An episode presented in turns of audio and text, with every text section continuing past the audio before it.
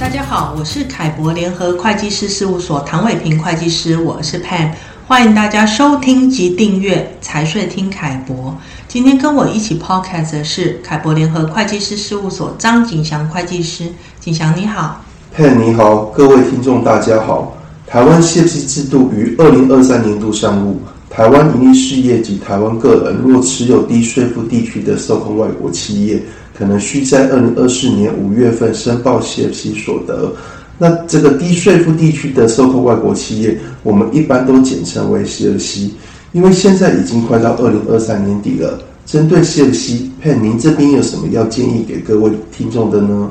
呃，我们在这边做一个建议啊，这其实也是很多客户最近有在进行的啊，就是呢要把这个 CFC 这个境外公司啊。二零二三年度当年度的盈余，在二零二三年底以前分配给个人股东。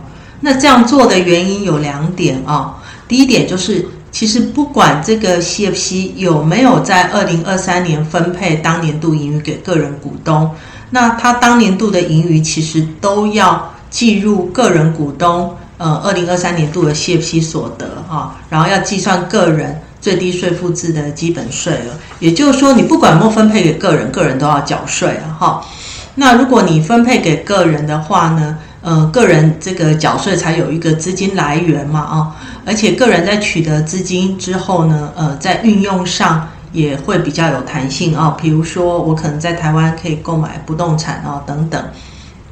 这确实是一个好建议，但 CFC 可以分配当年度的盈余吗？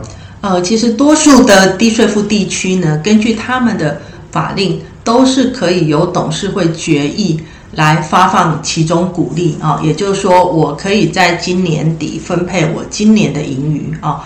可是必须要注意的是啊，盈余分配的金额其实要先扣除掉当年度的费用，还有累积的亏损。也就是说，不能有超额分配的情况发生。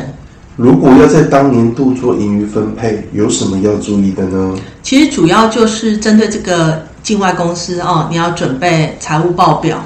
那如果财务报表来不及准备，其实你要也要对当年度的盈余哦，还有累积的亏损要做合理的估计，这样你才能准确的来决定要做这个盈余分配，呃，当年度盈余分配的金额。